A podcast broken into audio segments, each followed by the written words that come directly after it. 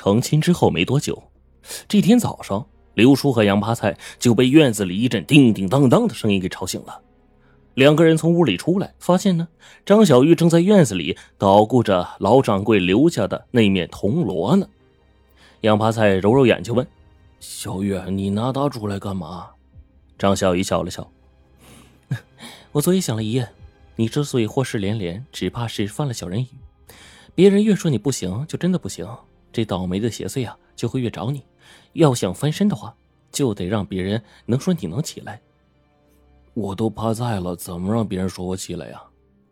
我从小读过一些书，懂得一些破小人语的方法。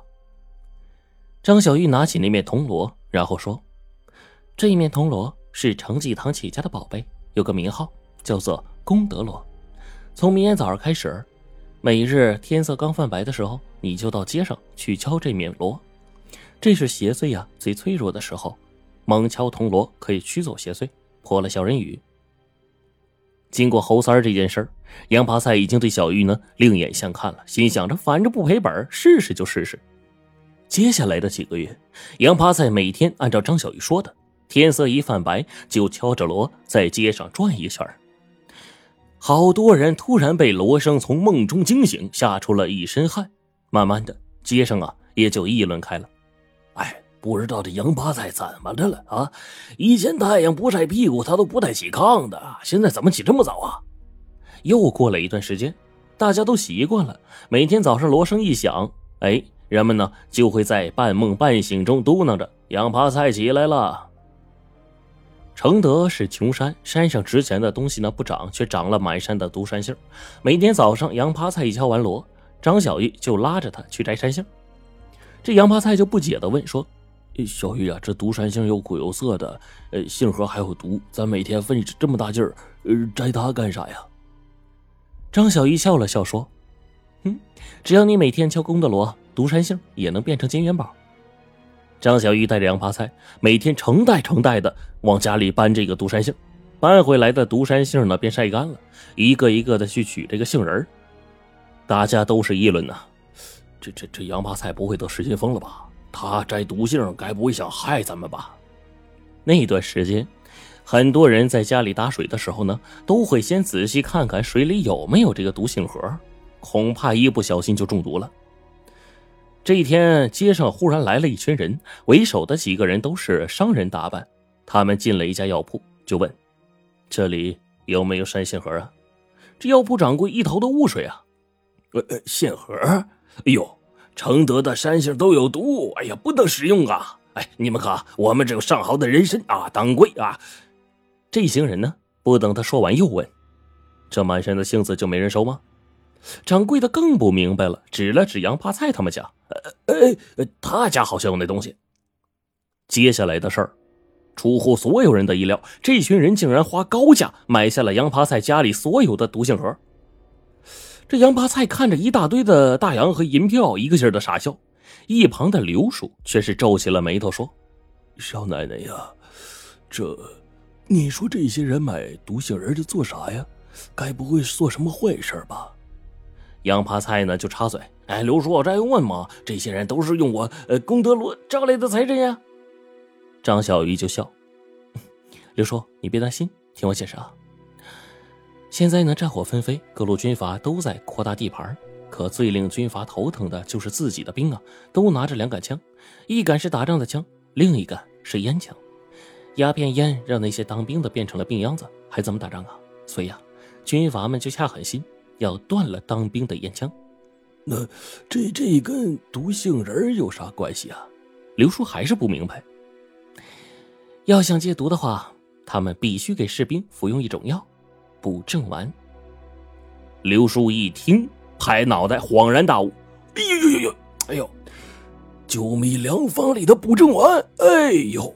曾经啊，有位大清名医受林则徐之托，研制出了十八味解烟方，其中就有这补正丸呢。哎呦，我真是老糊涂了。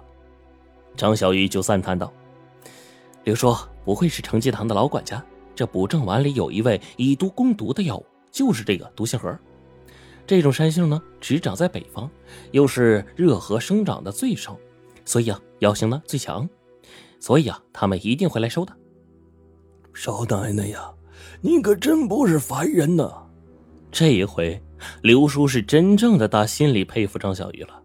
杨趴菜一旁听了，兴奋地说：“以后啥也不用干了，光摘这个毒杏仁就行了。”可是呢，张小玉却告诉他：“补正完只能治标，不能治本。明年就不会有人来收这个毒杏仁了。”张小玉用赚来的钱在通宝山上买了一片地，种起了药材。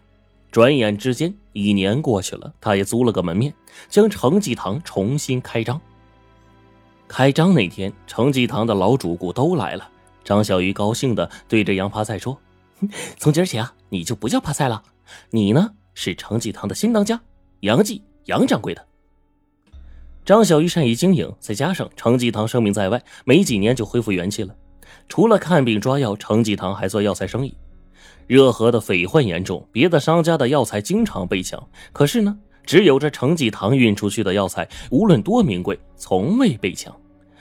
热河最大的匪帮就是黑山顶上的土匪，匪首人称通臂哪吒。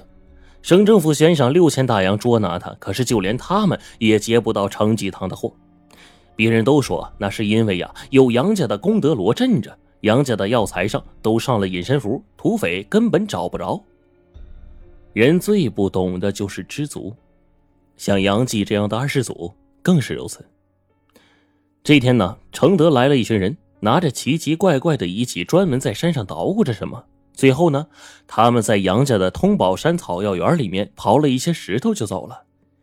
这件事儿很快传到了杨继的耳朵里。经过多方的打探，他才知道，原来在这通宝山的深处竟然蕴藏着非常丰盛的黑金子。杨继知道之后，着实是兴奋的，就和张小玉说了开煤矿的想法。张小玉说。还是要先把成济堂先经营好，不要朝三暮四的。没想到杨继啊，竟然发火了，大声嚷嚷着说：“我才是成济堂的掌柜啊！再不下手啊，这天赐的财富就要落到这几个外乡人手里了。”张小玉咬嘴唇说：“其实，老掌柜生前就知道黑金子的事儿，临死前他叮嘱我，无论如何都要守住通宝山里的黑金子。现在开矿，只能是为他人做嫁衣。”杨继就不明白，你说的那那几个外星人，那有什么可怕的呀？张小玉摇了摇头说：“那些根本不是人，是恶狼。”杨继并没有把张小玉的话放在心上，没多久他就办了这个开采的凭证，准备来年开春呢正式动工。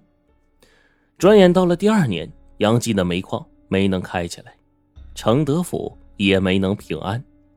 三月春暖花开的季节，热河却迎来了一队日本骑兵。仅仅一百多个日本骑兵就占领了整个承德府，一路上没有遭受到半点的抵抗，热河全境就变成了满洲国的热河省。